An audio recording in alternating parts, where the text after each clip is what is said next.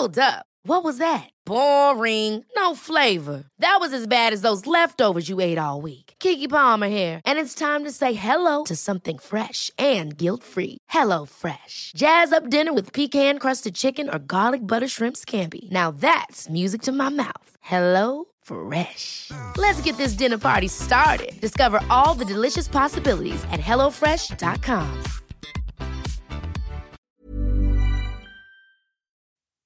Wenn Kinder töten, ist das schockierend. Noch unvorstellbarer ist es, wenn die Opfer in der eigenen Familie zu finden sind. In der heutigen Episode erzähle ich die Geschichte von einer Zwölfjährigen und ihrem um vieles älteren Freund, die kaltblütig die Eltern und den acht Jahre alten Bruder des Mädchens töten. Und stelle die Frage, wie eine ansonsten glückliche, intelligente Einserschülerin innerhalb weniger Monate zu einer gewaltbesessenen Mörderin werden konnte.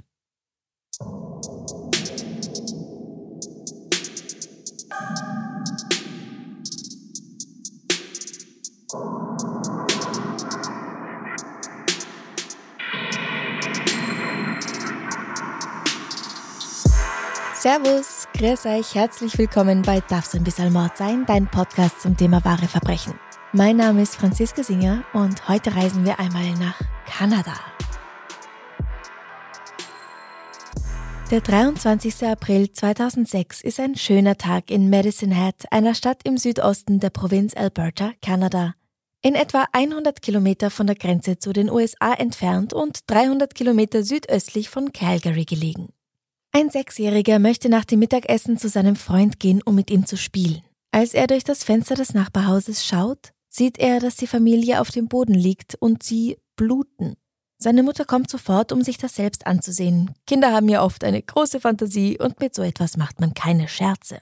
Aber als sie selbst die Hände gegen das Fensterglas legt, um besser zu sehen, merkt sie, dass ihr Sohn die Wahrheit gesagt hat. Ein Mann liegt auf dem Boden, nur in seiner Unterhose. Seine Beine sind blutig und das Gesicht ebenfalls, so blutig sogar, dass sie nicht mit Sicherheit sagen kann, ob dieser Mann ihr Nachbar Mark Richardson ist oder irgendjemand anders. Hinter dem Sofa liegt ganz komisch verdreht eine Frau, das ist ihre Nachbarin Deborah. Sie ist ebenfalls blutverschmiert und scheint sich nicht zu bewegen. Die Nachbarin ruft die Polizei, packt ihren Sohn ins Auto und wartet auf der Straße, aus Angst, dass der Angreifer sich noch in der Gegend befinden und es als nächstes auf ihr Haus abgesehen haben könnte. Wenig später umstellt ein Einsatzkommando das Haus der Familie Richardson, das die Haustür mit einem Rambock aufbricht. Die Wände im Inneren sind blutverschmiert. Im Wohnraum im Souterrain stoßen die Polizisten auf genau das, was die Nachbarin berichtet hatte. Eine Frau liegt in einer unnatürlichen Position auf dem Boden, so irgendwie auf der Seite und auf dem Rücken gleichzeitig. Ihr Nachthemd ist über die Hüften hochgeschoben. Ihre Beine und der Teppichboden um sie herum sind voll Blut. Neben ihr ist ein kleiner Hund, der winselt und bellt. Zu ihrer Linken liegt ein Mann auf dem Rücken, er trägt nur Boxershorts. Neben ihm liegen ein Schraubenzieher und ein verbogenes Messer, was die vielen Schnitt- und Stichwunden an Gesicht und Körper erklärt.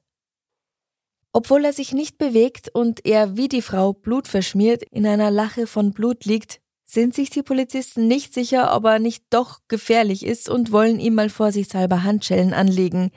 Da bemerken sie, dass er bereits kalt ist. In diesem Stockwerk gibt es nichts mehr zu machen. Also folgen die Polizisten den roten Spuren an der Wand ins Obergeschoss. Der Teppichboden ist direkt nass wegen dem ganzen Blut, mit dem er getränkt ist. Im Bad liegt ein kürzlich abgewaschenes Messer. Im rosa Mädchenzimmer gegenüber nichts. Daneben liegt noch ein Kinderzimmer. Auf dem Bett hier liegt ein kleiner Junge, noch keine zehn Jahre alt, in Unterwäsche. Die Wunde in seinem Hals steht weit offen und alles ist voll Blut. Das Bett, der Boden, die Wände, seine Pokémon-Sammelkarten und sein Star Wars Lichtschwert. Auch für ihn kommt jede Hilfe zu spät. Der einzige Überlebende dieses Massakers in diesem Haus ist anscheinend der kleine Hund. Aber wo ist das Mädchen? Nachbarn erzählen den Ermittlern bereitwillig, was sie über die Familie wissen. Die Richardsons, das sind Deborah und Mark und ihr Sohn Tyler Jacob, die sind ja, wie wir wissen, tot. Abgängig ist die zwölfjährige Jasmine. Sie ist zwölf, sieht aber viel älter aus, mindestens wie 16. Die Richardsons sind von außen eine ganz normale Familie, lebenslustig und lieb. Mit Jasmine gab es manchmal Probleme, aber mit welchem pubertären Kind gibt es sie nicht? Die erste Vermutung ist, dass das Mädchen von den Mördern entführt wurde. Vielleicht gibt es für sie noch Hoffnung. Ist sie vielleicht gar nicht zu Hause gewesen, hat sie bei einer Freundin übernachtet und ist so dem grausamen Mord entgangen? Deborah und Mark, 48 bzw. 42 Jahre alt, sind vor ein paar Jahren nach Medicine Head gezogen. Beide haben sich 1990 in einer Stadt in Ontario kennengelernt, die aufgrund der ansässigen Nickelminen für ihren besonders schlimmen sauren Regen bekannt ist. Beide haben einen Drogenentzug hinter sich und wollen gemeinsam in ein neues, drogenfreies Leben starten. Sie haben es nicht immer leicht und das Geld ist oft knapp, vor allem als vier Jahre nach der ersten Tochter Jasmine noch Sohn Tyler Jacob oder kurz Jacob auf die Welt kommt. Aber Mark und Deborah haben einen Plan, den sie langsam und stetig verfolgen. Sie sparen, wo es geht, behandeln einander stets mit Respekt und als Mark 2003 ein Jobangebot in der Nähe von Medicine Hat erhält, zieht die Familie dorthin um. Sie können sich nun sogar leisten, ihr erstes eigenes Haus zu kaufen.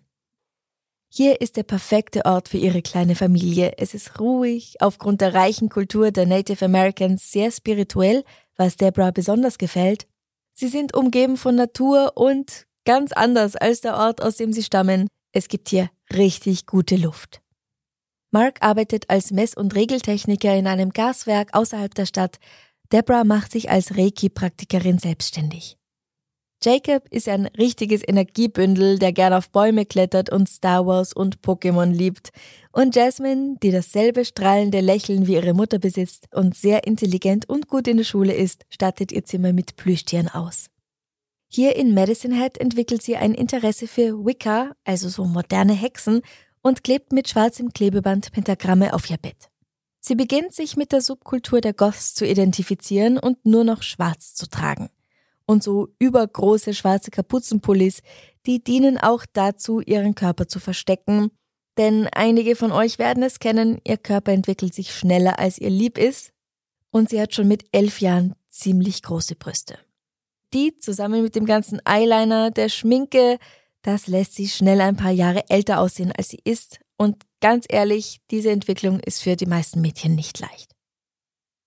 Die Blicke, die Kommentare, die plötzlich kommen, auch wenn es nur so ein unbedachter Satz ist wie, ach, du trägst schon einen BH, wo die Person, die das sagt, sich gar nichts dabei denkt. Das ist extrem unangenehm. Ich kann mich selbst nur allzu gut erinnern. Im Kopf bist du irgendwie noch ein Kind, das eigentlich noch vielleicht heimlich mit Barbies spielt. Aber die Titten lassen alle denken, oh jö, schau, eine Frau. Und es ist wirklich, nein, es ist voll gack. Ganz ehrlich, lasst es einfach bleiben. Schaut den Kindern in die Augen und unterlasst Kommentare zu ihrem Aussehen. Viele Mädchen, denen es so geht, verfallen nämlich deswegen in eine Depression und beginnen sich von der Außenwelt abzuschotten. Im August 2006, da ist Jasmine noch elf Jahre alt, registriert sie sich in ein paar Foren und auf MySpace, dem Vorgänger von Facebook sozusagen, lädt Bilder von sich mit einer unechten Pistole in der Hand hoch und gibt vor, 15 oder 16 Jahre alt zu sein. Ihre Namen auf diesen Seiten sind zum Beispiel Killer Kitty, aber geschrieben x-killer-kitty-x oder Runaway Devil. Das ist der Name, bei dem sie schließlich auch bleibt. Unter Interessen steht dann da Marilyn Manson, Cradle of Filth, Serienmörder wie Jeffrey Dahmer, Blut, Äxte, lauter so Scheiß. Ihre Röcke werden immer kürzer und das Make-up immer dramatischer. Und hey, ich habe persönlich nichts gegen beides. Ich war auch mal jung und wollte mich ausprobieren. Ist alles gut, solange man nicht an Personen gerät, die einem Böses wollen. Sie beginnt sich mit einem Jungen namens Devin Weenes zu treffen, der schon 16 ist und laut eigenen Angaben absolut keine Ahnung hat, dass seine Freundin noch nicht einmal ein Teenager ist. Er sagt, ich hätte schwören können, dass sie in der neunten Klasse ist. Sie hat sich älter verhalten. Sie war viel erwachsener als andere Mädchen. Wir sind zwei, maximal drei Wochen miteinander abgehangen. Wir sind da zusammen gewesen, aber haben nicht unbedingt gedatet, einfach mit all unseren Freunden in der Mall abgehangen und haben eine gute Zeit gehabt.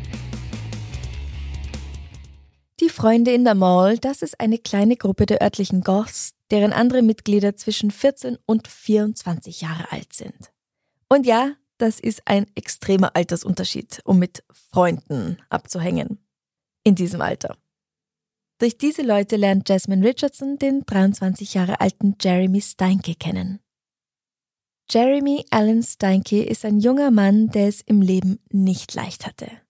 Sein alkoholkranker Vater sowie die auf ihn folgenden zwei Stiefväter haben ihn und seine Geschwister bzw. Halbgeschwister schwer misshandelt. Psychische und physische Torturen, wie zum Beispiel, dass die Kinder an Stühle gebunden zusehen müssen, wie er eins der anderen Kinder schlägt. In der Schule wird er gemobbt, nicht nur von den Mitschülern, sondern auch von den Lehrern, die ihn Stinky nennen statt Steinke. Er entwickelt Fantasien, in denen er ein Werwolf ist, der sich bei Vollmond von einem Menschen in diese mächtige Kreatur verwandelt und sich an denen rächt, die ihm das Leben zur Hölle gemacht haben.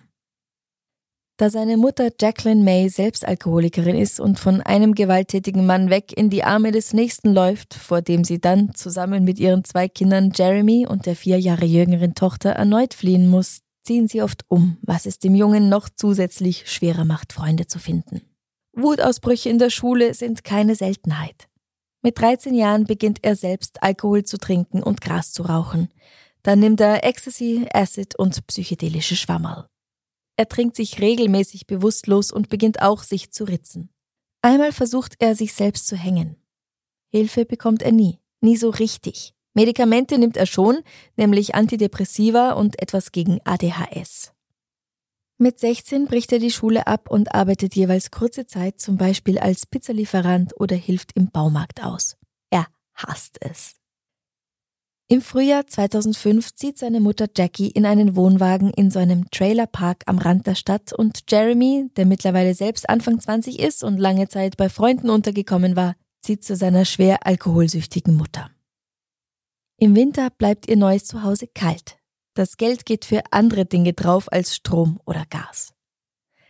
Er behält keinen Job lang und ist die meiste Zeit arbeitslos zu Hause, wo er grimmige Gedichte schreibt und Drogen nimmt. Mit 20 Jahren datet er ein 17-jähriges Mädchen und ist möglicherweise, es wurde bislang wohl nicht durch einen Vaterschaftstest bestätigt, der Vater ihres Kindes. Sie bezeichnet ihn als Mensch mit zwei Persönlichkeiten wie Dr. Jekyll und Mr. Hyde. Als es nach einem Jahr zwischen den beiden aus ist, findet Jeremy andere Mädchen, die ihn daten wollen, und sie werden immer jünger. Mit 22 beschließt er selbst zum Goth zu werden, kleidet sich ganz in Schwarz mit einem langen schwarzen Mantel, so lange Ledermäntel wie der von Neo aus Matrix waren damals der Hit, und malt sich Eyeliner um die Augen. Dabei geht es ihm gar nicht so sehr um den Lifestyle, dafür ist er im Grunde genommen zu aggressiv, sondern darum, dass er einfach irgendwo dazugehören möchte. Und gleichzeitig gern Leute schockieren will. Das gibt ihnen wenigstens einen Grund, von ihm Abstand zu halten und ihn nicht zu mögen. Er steigert sich auch immer weiter in diese Fantasiewelt hinein, in der er ein Werwolf ist und warnt zum Beispiel einmal einen jungen Mann, nicht mit ihm und einem anderen zusammen nachts rauszugehen, weil er ihn verprügeln, zerfleischen und aufessen würde. Von den Goths wird Jeremy akzeptiert. Und weil er schon Anfang 20 ist, kann er natürlich den viel Jüngeren in der Gruppe Alkohol und Zigaretten kaufen. Ende 2005 stößt also Jasmine zu dieser Gruppe hinzu. Sie geht zu Punkkonzerten und lernt auch Jeremy besser kennen. Ihre Eltern finden das alles gar nicht gut, aber sie wissen nicht, was sie dagegen unternehmen sollen, dass sich ihr kleines Mädchen in diese Richtung entwickelt. Jasmine setzt sich in den Kopf, dass sie aus ihrem liebenden Elternhaus raus muss, weil die Familie ihr nicht gestattet, so zu leben, wie sie will. Mit zwölf Jahren. Sie erzählt der Beratungslehrerin, dass sie lieber in ein Waisenhaus gehen will oder zu einer Pflegefamilie. Aber das geht halt nicht nur, weil man sich gerade ein bisschen streitet. Diese Streitereien nehmen zu. Sie werden immer mehr und Jasmine bekommt auch immer wieder Hausarrest, weil sie die Regeln nicht befolgt oder gemein zu ihrem Bruder ist was ja, glaube ich, auch noch relativ normal ist in diesem Alter. Im Februar 2006, gerade richtig zum Valentinstag, schickt Jeremy Jasmine ein Gedicht und fragt, ob sie seine Freundin sein will. Anscheinend wissen beide zu diesem Zeitpunkt nicht, wie alt der jeweils andere in Wirklichkeit ist. Sie lässt ihm durch ihre Freundinnen ausrichten, dass sie schon 13 ist, damit er nicht denkt, dass sie ein Kind ist, weil sie ist ja erst zwölf Jahre alt. Den Eltern verschweigt sie diese beginnende Romanze. Da die schon vor dem, in Anführungszeichen, nur vier Jahre älteren ersten Freund Devon nicht besonders begeistert gewesen waren, werden sie einen elf Jahre älteren erwachsenen Mann bestimmt nicht gutheißen. Wobei sie sagt, sie fragt nie nach seinem Alter, weil sie es gar nicht so genau wissen will. Sie denkt, dass er 17 ist. Und er sagt, dass er denkt, dass sie 16 ist. Hm. Die beiden telefonieren und treffen sich heimlich und schicken sich Nachrichten, unter anderem über diese Vampirforen, in denen sie beide sind. Schließlich sperren Mark und Deborah aber den Computer weg, damit sie das nicht mehr machen kann. Und Jasmine benutzt halt den in der Bücherei. Ich möchte übrigens dazu sagen, dass einige der Freunde und Freundinnen der beiden diese Beziehung auch nicht in Ordnung finden, aber an Jasmine und Jeremy prallt alles ab. Jasmine versucht sich nachts aus dem Haus zu stehlen, um zu Jeremy zu kommen. Aber ihre Eltern erwischen sie. Einmal gelingt es ihr allerdings. Er wartet schon auf der Straße im Pickup-Truck seiner Mutter und bringt das Mädchen zu sich nach Hause, wo sie zum ersten Mal miteinander schlafen. Dann bringt er sie nach Hause zurück und sie schleicht sich wieder in ihr Kinderzimmer mit den Plüschtieren. Er schreibt immer wieder, hey, lass uns doch zusammen Leute umbringen, wie Mickey und Mallory in dem Film Natural Born Killers. Und sie springt auf diese Idee auf. 20. März 2006, 1910. Von Runaway Devil an Soul Eater. Boah, ich hasse sie. Also ich habe einen Plan. Er beginnt damit, dass ich sie umbringe und endet damit, dass ich mit dir zusammenlebe. Ich bin bereit. Ich werde versuchen, dich anzurufen, aber ich weiß wirklich nicht, ob ich es schaffe. Sie behandeln mich total scheiße. Ich hasse sie so sehr. Aber ich hoffe, dass uns das nicht auseinanderbringt. Bis bald. Ich liebe dich von ganzem Herzen. 21. März 2006, 21.52 Uhr. Von Soul Eater an Runaway Devil. Ich liebe deinen Plan, aber wir müssen uns mehr Details und so überlegen. Ich wünschte, sie würden dich nicht so behandeln. Grr, es macht mich wütend, das zu hören. Ich mag sie wirklich nicht, aber keine Sorge, ich liebe dich auch, mein sexy Biest. Ich hoffe auch, dass wir uns bald wieder hören. Pass auf dich auf, mein Schatz. Du hast den Schlüssel zu meinem Herzen und bald schon wirst du sowieso mein Herz haben, wenn ich sterbe, weil wenn ich es dir jetzt gebe und dann sterbe, wirst du nicht hören können, wie ich dir sage, wie sehr ich dich liebe. Sie sprechen immer wieder darüber, dass Deborah und Mark sterben müssen, damit Jasmine frei sein kann. Und weil es unfair wäre, den achtjährigen Jacob ohne Eltern ganz allein zurückzulassen, soll er mit ihnen das Zeitliche segnen. Nur, wie sollen sie es machen? Erschießen? Erstechen? Sie außer Gefecht setzen, das Haus anzünden und sie in den Flammen sterben lassen? Später werden Jasmines Freunde sagen, dass sie die treibende Kraft hinter dem Plan ist. Sie ist diejenige, die ihre Eltern tot will. Der 22. April ist ein strahlend schöner Frühlingstag. Deborah und Mark nehmen Jasmine und Jacob auf eine Spritztour auf ihren Motorrädern mit. Ein netter Tag mit der Familie. Jeremy hingegen verbringt den Tag pottrauchend und saufend mit minderjährigen Freunden. Später am Abend ruft er einen Freund an, er soll ihm behilflich sein, jemanden zu töten. Der lehnt entsetzt ab, worauf eine Drohung folgt, dass er der Nächste sei, der stirbt, wenn er damit zur Polizei geht. Jeremy setzt sich wieder zu den anderen und sie schauen mal wieder Natural Born Killers an. Dabei erzählt er auch den jungen Leuten um ihn herum, dass er und Jasmine ihre Eltern ermorden wollen, aber er sagt, es wäre okay, wenn jemand sie überreden könnte, es nicht zu tun dann würde sie leben lassen. Daraufhin greift die 15 oder 16 Jahre alte Haley zum Telefon und spricht mit Jasmine. Was sie sagt, weiß sie später nicht mehr, denn sie sind alle einfach sturzbetrunken. Gegen drei Uhr morgens kauft Jeremy Kokain. Er bleibt ein Weilchen bei seinem 18 Jahre alten Dealer sitzen, trinkt weiter Bier und Wodka, nimmt Koks, Ecstasy und raucht weiter Pott. Eine Stunde später schleicht er sich durch ein offenes Fenster in das Haus der Familie Richardson. Jasmine hatte ein Fenster im Souterrain offen gelassen. Deborah hört etwas. Sie steht auf, um nachzusehen, und vor ihr steht ein Mann, ganz in schwarz gekleidet. Schwarze Fischnetzärmel, Halstuch, Lederarmband, das Gesicht durch eine Halbmaske aus schwarzem Neopren und die schwarz umrandeten Augen beinahe unkenntlich. In der Hand hält er ein Messer und er stürzt sich auf die wehrlose Frau im Nachtgewand. Durch ihre Schreie wird auch Mark geweckt, der die Treppe nach unten rennt und den Angreifer mit einem zufällig herumliegenden Schraubenzieher attackiert. Doch der durch Drogen angetriebene Jeremy kriegt in einem erbitterten Kampf wieder die Überhand und schreit den sterbenden Vater an, dass er seine Tochter wie ein Stück Scheiße behandelt habe. Darum hat er es nicht besser verdient. Jasmine kommt gelaufen und zieht sich gleich wieder nach oben zu den Schlafzimmern zurück, wo sie versucht, Jacob zu erwürgen. Er entkommt ihrem Griff, rennt den Gang entlang, aber da kommt Jeremy schon die Stufen hoch. Der Junge wehrt sich, aber gegen zwei größere, stärkere Personen hat er keine Chance. Er muss schon auf dem Gang Messerstiche erleiden und stirbt schließlich durch einen Kehlschnitt auf seinem eigenen Bett. Jasmine packt einen Rucksack, aber Jeremy kann nicht länger warten.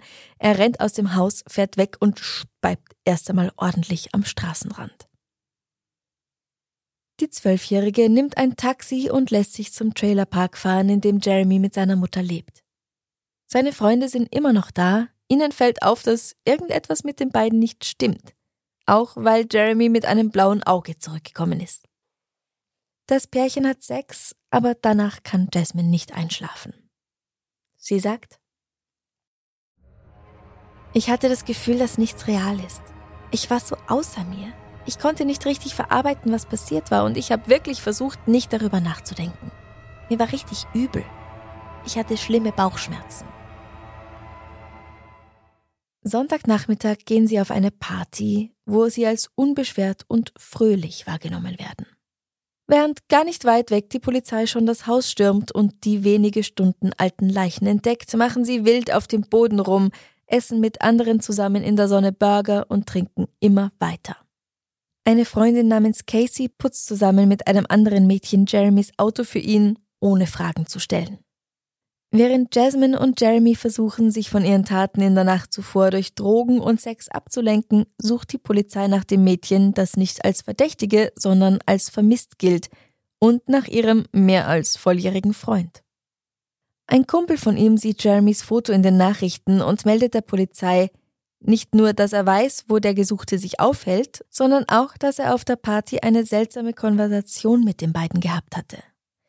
Jeremy hatte ihm gesagt, dass er Jasmines Eltern wie Fische ausgenommen hat und sie hatte gesagt, dass ihr kleiner Bruder gurgelnde Geräusche von sich gegeben hatte, als er starb. Fortan gilt Jasmine auch als Verdächtige.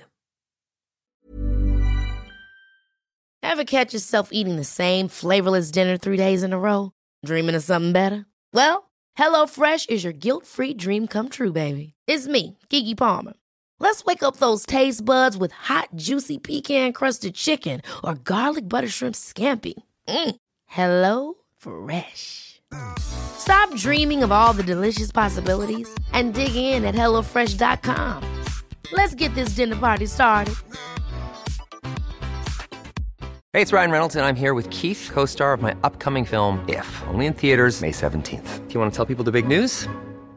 All right, I'll do it. Sign up now and you'll get unlimited for $15 a month in six months of Paramount Plus Essential Plan on us. Mintmobile.com slash switch. Upfront payment of $45 equivalent to $15 per month. Unlimited over 40 gigabytes per month. Face lower speeds. Videos at 480p. Active Mint customers by 531.24 get six months of Paramount Plus Essential Plan. Auto renews after six months. Offer ends May 31st, 2024. Separate Paramount Plus registration required. Terms and conditions apply if rated PG. Am Abend verstecken die beiden Mörder sich im Auto der 19-jährigen Casey unter Decken und sie fährt mit ihnen und weiteren Freunden aus der Stadt raus Richtung Osten. Am nächsten Morgen sehen sie die Neuigkeiten in der Zeitung an der Tankstelle in Leader. Sie sind nun 160 Kilometer entfernt in der Provinz Saskatchewan. Und hier fällt die Gruppe einem aufmerksamen Passanten auf, der die Teenager meldet und schließlich kommen zwei Polizisten, die die Gesuchten immer noch unter der Decke versteckt im Auto finden. Alle vier Mädchen, die zu dieser Gruppe gehören, werden festgenommen und natürlich Jeremy. Sag meiner Mama, dass sie meinen Fernseher haben kann und dass ich sie liebe, ruft Jeremy Casey noch zu, bevor sie getrennt werden. Wenig mehr als 24 Stunden nachdem sie Jacob, Deborah und Mark getötet hatten, sind Runaway Devil und Soul Eater wieder auf ihrem Weg zurück nach Medicine Hat, diesmal auf dem Rücksitz eines Polizeiwagens. Die Obduktion zeigt übrigens, dass der kleine Jacob stranguliert wurde und vier Stichwunden erleiden musste, zwei davon im Gesicht und zwei in der Brust. Todesursache war die tiefe, klaffende Wunde in seinem Hals. Sein Vater Mark erlitt neben den Abwehrverletzungen an Händen und Armen 24 Stichwunden, sowohl mit einem Messer als auch mit dem Schraubenzieher. Todesursache war bei ihm Blutverlust. Und die Mutter Deborah erlitt zwölf Stichverletzungen, wobei ein Stich ins Herz bei ihr zum Tod geführt hat. Jasmine sagt nun auf der Polizeistation, dass sie keine Ahnung hatte, dass ihre Familie tot sei, bis sie am Sonntagmorgen nach einer Partynacht nach Hause gekommen sei, um ihre Sachen zu packen und mit Jeremy davon zu laufen. Klar, sie hat ihre Eltern gehasst, aber sie ist nicht für ihren Tod verantwortlich, Ehre schwöre. Die Zwölfjährige ändert ihre Geschichte am laufenden Band, bis schließlich unter Tränen die Wahrheit aus ihr herausplatzt. Oder ihre Version der Wahrheit. Der Polizist, der ihr Vertrauen gewonnen hat, gibt ihr einen Zettel, damit sie eine Art Abschiedsbrief an ihre Eltern schreiben kann. Meine lieben Elternteile, ich schreibe dies als Antwort auf die Ereignisse von Sonntagmorgen. Eine schreckliche Sache ist passiert. Ich habe das Gefühl, dass es meine Schuld ist. Ihr müsst wissen, dass ich euch alle sehr lieb habe und für euch bete. Meinen kleinen Bruder bitte ich um Entschuldigung, dass ich dich hab hören lassen, was passiert ist und dass du auch so viel Angst und Schmerzen hattest. Meine Eltern, ich hoffe, ihr wisst, dass ich euch trotz allem, was passiert ist, liebe. Ich wünschte, ich könnte alles zurücknehmen. Ich wünschte, es wäre nicht passiert. Ich wünschte, dass ihr jetzt bei mir wärt, weil ich habe jetzt niemanden. Ich hoffe, dass ihr mir vergeben könnt und Jeremy auch, weil er unter Drogeneinfluss war und es aus Liebe zu mir getan hat. Er ist höchstwahrscheinlich die netteste Person, die ich je getroffen habe. Er wollte, dass ich glücklich bin. Trotz des Streits, den wir ausgetragen haben und den Hass, habe ich euch immer lieb gehabt. Es tut mir leid, dass ihr euch meinen Sarkasmus so zu Herzen genommen habt. Ich wollte euch nie wehtun. Ich hoffe, ihr könnt irgendwie Frieden finden. Wie findet ihr diesen Brief? Meine lieben Elternteile. Parental Units im Original.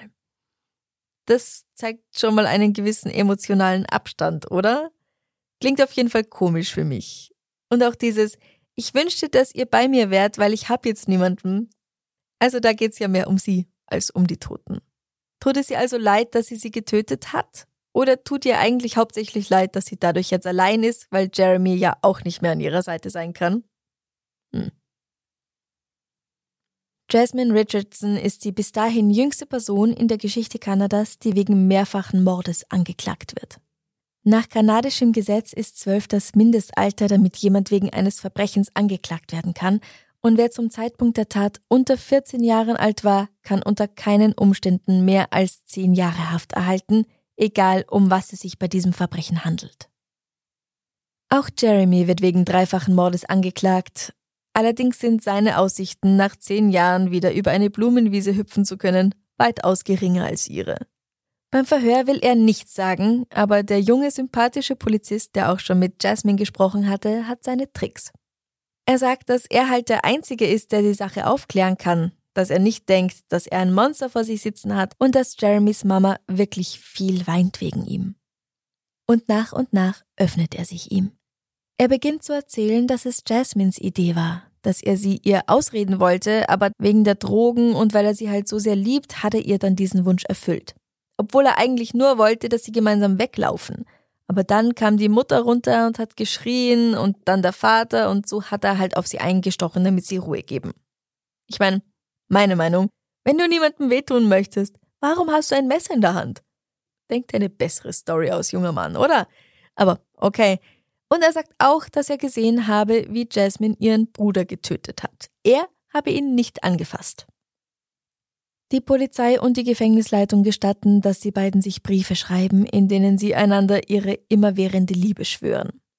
Achso, und sie verloben sich auch noch postalisch. Es ist ein bisschen zum Speiben, aber was nicht in diesem Fall. Jeremys Freunde unterstützen ihn. Dutzende kleine Goths erscheinen zum Prozess und verteidigen ihn auch online. Nicht die Taten, aber sie schreiben Dinge wie Ich hab dich lieb, Scheiß doch drauf, was alle anderen sagen. Ich weiß, was du getan hast. Ich hab dich immer noch so unglaublich lieb. Du bist ein toller Freund. Du fehlst mir so. Alle Erinnerungen, alles. Ohne dich wird nichts mehr dasselbe sein. Die Konzerte, Moschen, Trinken, Slipknot, das Einkaufszentrum, Pod, Reden und so weiter und so fort, Baby. Ich hab dich so lieb. Jeremy Allen Steinke, du bist mein bester Freund. Und ich unterstütze dich 150% Schätzchen. Nicht, was du getan hast, aber als Freund und bester Freund. So, warum lese ich das vor? Das habe ich mich, während ich das übersetzt habe, selbst gefragt. Ich möchte keinesfalls einen Mörder auf irgendeine Weise glorifizieren. Und wir haben ja schon die 17-jährige Ex-Freundin gehört, die gemeint hat, er habe eine Persönlichkeit wie Jekyll und Hyde. Aber ich finde es wichtig, das auch zu hören, weil diese Personen, diese Mördern werden, in diesem Fall eben Jeremy und Jasmine, das sind Leute wie du und ich. Menschen, die Familie haben, tja, die Freunde haben, die sie gern haben. Und das sage ich nicht, weil ich das so toll finde und mir wünsche, dass alle Mörder gehätschelt und Blumen und Briefe bekommen, sondern weil wir oft dazu tendieren, solche Leute als Monster zu sehen, als irgendwelche Kreaturen, die nichts mit uns zu tun haben, weil wir, wir sind ja so menschlich und wir würden sowas ja nie tun, also müssen die anderen, die so etwas tun, unmenschlich sein. Also ist ja vielleicht doch etwas dran an Jeremys Wunsch, ein Werwolf zu sein, hm? Nein, natürlich nicht. Ganz ehrlich, es ist halt nicht so. Morden ist absolut beschissen, aber zutiefst menschlich. Und es ist eh nicht so, dass jetzt alle auf Jeremys Seite wären. Eine Freundin von Jasmine sagt ganz deutlich, dass sie denkt, dass der ältere Mann sie einer Gehirnwäsche unterzogen hat, sie vergewaltigt und unter Drogen gesetzt und dann dazu gezwungen hat, ihre Familie zu töten. Andere sagen wieder, der Plan kam definitiv von ihr weil Jeremy emotional unterentwickelt und blöder ist als ein Eichhörnchen. Und trotz des Altersunterschieds seien sie emotional in etwa gleich aufgewiesen. Sie ihrer Zeit quasi voraus und er seiner halt hinterher. Hm. Also, egal wie, ich möchte noch einmal festhalten, dass es so oder so nicht in Ordnung ist, wenn eine Person Anfang 20 mit einer Zwölfjährigen etwas anfängt. Da ist mir auch scheißegal, wie sie glauben, dass sie entwickelt sind. Es ist einfach nicht okay. Knallt mit 27 jemanden, der 70 ist, ist mir völlig wurscht. Aber der Altersunterschied ist im Kinderalter oder Teenageralter einfach so extrem, weil man sich da ja noch entwickelt. Das Gehirn ist nicht fertig, der Körper auch nicht. Und ja, ich meine, es wäre jetzt naheliegend, Jeremy Hebephilie zu unterstellen, also dass er sich sexuell zu pubertären Mädchen hingezogen fühlt. Und das ist natürlich eine Möglichkeit, aber davon war interessanterweise nirgends die Rede. Was ich mich halt frag, wenn sie nicht mit dem Mord an ihrer Familie einverstanden war, wieso hat sie nicht den Notruf gewählt? Oder ihrem kleinen Bruder gesagt, dass er weglaufen soll, während Jeremy im Keller mit den Eltern gekämpft hat? Warum hat sie, nachdem Jeremy schon das Haus verlassen hatte, gepackt ist Geld abheben gegangen und dann mit dem Taxi zu ihm gefahren, statt Hilfe zu holen, den Notruf zu wählen, bei den Nachbarn zu klingeln, irgendwas. Stattdessen ist sie zwölf Stunden später einfach mit ihm bei einer Party knutschend auf dem Boden gelegen und hat gelacht. Also, naja, natürlich. Wir dürfen nicht vergessen, dass sie zu dem Zeitpunkt der Tat zwölf Jahre alt ist. Ich glaube, ich habe es ein oder zweimal erwähnt. Eine Zwölfjährige, ein Kind, das mit einem 23-jährigen Mann sexuell aktiv ist. Das ist natürlich in keinem Fall in Ordnung. Das gilt als Vergewaltigung und aus gutem Grund, weil du mit zwölf einfach geistig meilenweit entfernt bist davon zu wissen, was du da tust. Ich bin sicher, dass einige von euch, die zuhören und in dem Alter sind, mir widersprechen werden. Das hätte ich in dem Alter wahrscheinlich auch getan. Aber rückblickend betrachtet kann ich nur sagen, Oh, du meine Güte. Ich habe heute das Gefühl, dass ich, bis ich 30 war, nur selten eine Ahnung von dem hatte, was ich tue. Und ganz bestimmt nicht, als ich 12 oder 13 war. Ach du Scheiße. Aber dafür ist diese Zeit ja auch da. Du bist ja nicht fertig, sondern du lernst und beginnst erst eine Persönlichkeit zu entwickeln und zu checken, wie alles funktioniert. Also bitte, macht's keinen Spaß. Aber zurück zum Fall. Kathleen Heide, Professorin der Kriminologie an der University of South Florida und Spezialistin in Sachen jugendliche Verbrecher und vor allem Mörder, sagt, dass Kinder und Jugendliche, die töten, zumindest unter bestimmten Bedingungen aufwachsen. Sie werden meist misshandelt, sind schwer psychisch krank oder leiden unter einer antisozialen Persönlichkeitsstörung wie Psychopathie, die allerdings nicht bei Personen unter 18 diagnostiziert wird. Und was da als psychologisches Profil bei Jasmine rausgekommen ist, ist natürlich nicht öffentlich einsehbar. Geht uns ja auch alle nichts an, ehrlich gesagt, aber es wäre trotzdem so spannend. Die Geschworenen stehen jetzt also vor der Entscheidung, wie viel Schuld trägt Jasmine Richardson am Tod ihrer Eltern? Ist sie nicht schuldig? War sie nur zufällig anwesend? Hat sie bei der Planung geholfen oder hat sie selbst ein Messer geführt? Sie entscheiden, dass das Mädchen schuldig ist, Mord ersten Grades begangen zu haben. Das bedeutet also entweder geplant oder selbst zugestochen zu haben, da wird dann kein Unterschied mehr gemacht. Sie ist für den Tod ihrer Eltern und ihres Bruders zumindest mitverantwortlich. Sie wird zu sechs Jahren Haft verurteilt, die in einer psychiatrischen Klinik abzuleisten sind, gefolgt von vier Jahren Bewährung unter bestimmten Auflagen. Wenn das alles vorbei ist, ist sie 22 Jahre alt. Ihre Strafakte wird, da sie zum Zeitpunkt der Tat noch ein Kind war, fünf Jahre später gelöscht. Das heißt, dass sie heute nicht einmal mehr als vorbestraft gilt, solange sie sich nichts anderes zu Schulden kommen lässt. Wenn sie das Ganze ein paar Monate früher gemacht hätte, also wenn sie erst elf Jahre alt gewesen wäre, dann wäre sie übrigens überhaupt nur mit einer Bewährungsstrafe davongekommen. Im Herbst 2011 beginnt sie zu studieren und seit 2016 darf sie sich völlig frei ohne jegliche Auflagen bewegen. 2021 ist dann vermutlich der dreifache Mord aus ihrer Akte gelöscht worden. Dazu habe ich keine Berichte mehr gefunden, aber wenn ich richtig gerechnet habe, dann war das vor zwei Jahren, als Jasmine 27 Jahre alt war. Das heißt auch, dass sie nächstes Jahr ihren 30. Geburtstag feiern wird. Zurück zu Jeremy Steinke. Er gesteht einem Undercover-Polizisten während eines Gefangenentransports die Morde an Mark und Deborah, bleibt aber dabei, dass er mit dem Mord am kleinen Jacob nichts zu tun gehabt habe. Vor Gericht hebt sein Anwalt Jeremys schwierige Kindheit und Jugend hervor, den Missbrauch von Alkohol und Drogen, die erlebte psychische und physische Gewalt innerhalb und außerhalb der Familie und den daraus resultierenden Substanzmissbrauch seines Klienten. Jeremy sagt, er hätte in Notwehr gehandelt. Er hätte in diesem Moment nicht mehr klar denken können, aber er habe niemandem wehtun wollen.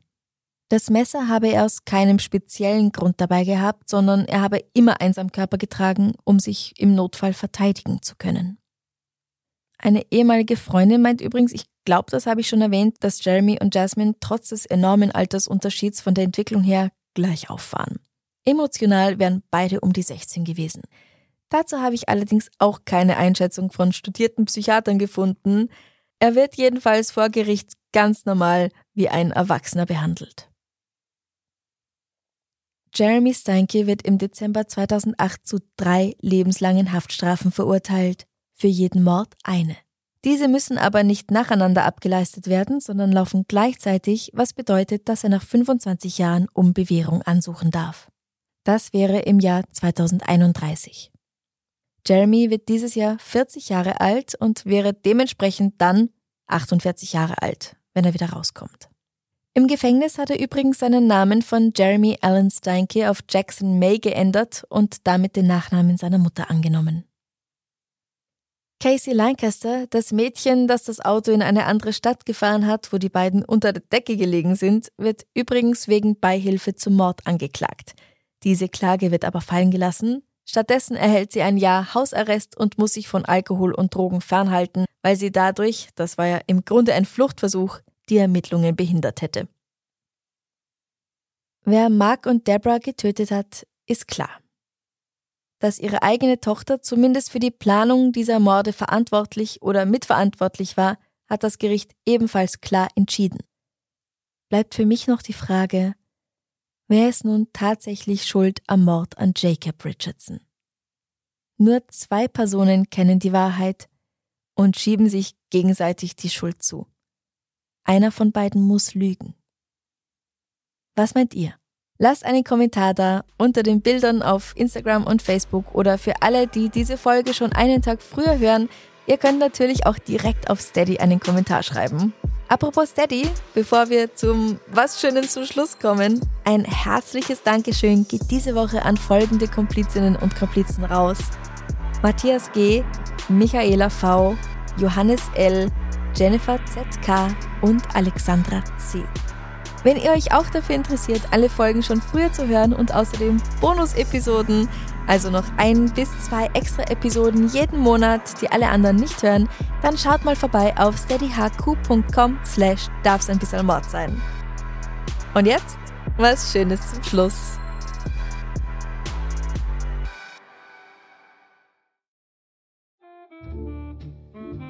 Weil ich finde, dass es irgendwie zum Thema passt und und ich so mit 17 auch einfach total gern mit den Goths in meiner Stadt abgehangen bin.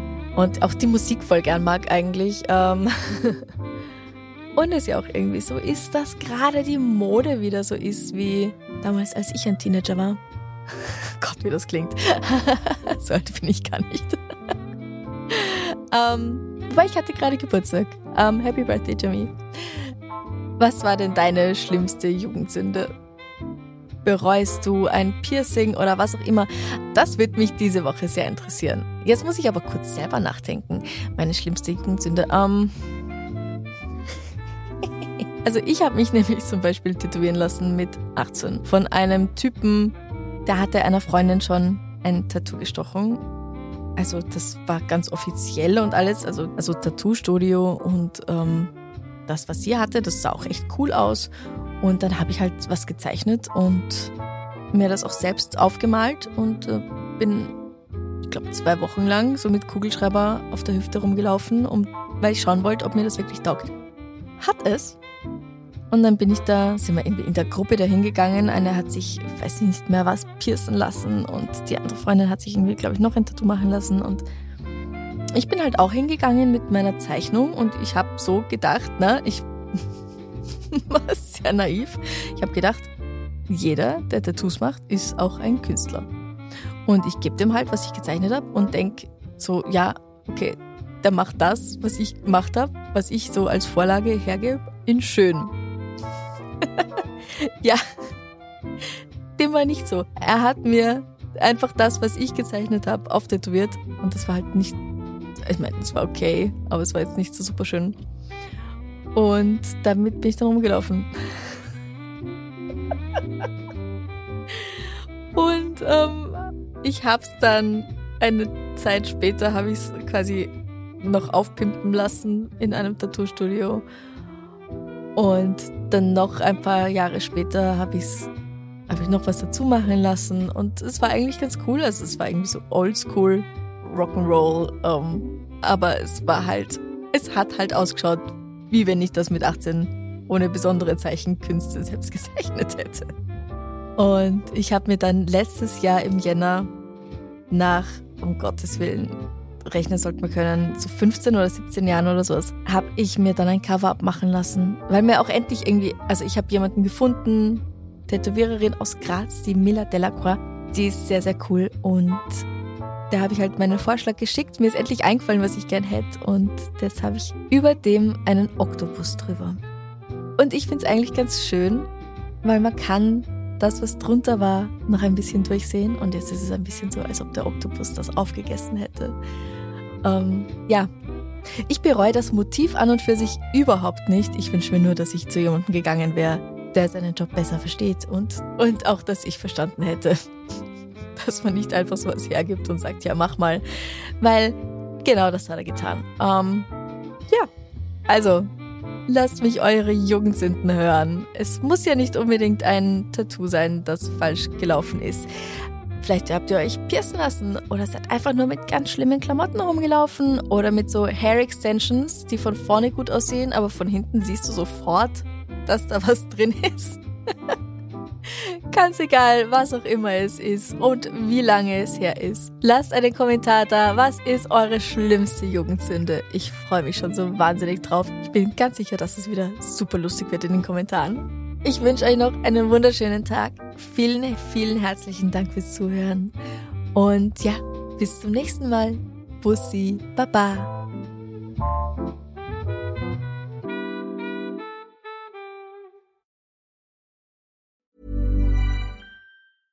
Ever catch yourself eating the same flavorless dinner three days in a row? Dreaming of something better? Well, HelloFresh is your guilt-free dream come true, baby. It's me, Kiki Palmer. Let's wake up those taste buds with hot, juicy pecan-crusted chicken or garlic butter shrimp scampi. Mm. Hello Fresh. Stop dreaming of all the delicious possibilities and dig in at HelloFresh.com. Let's get this dinner party started.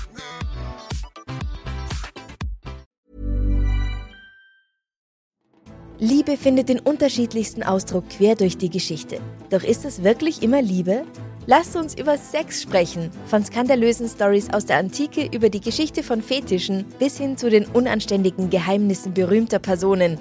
Bei Liebesgeschichte gehen wir der Entwicklung der menschlichen Sexualität auf den Grund.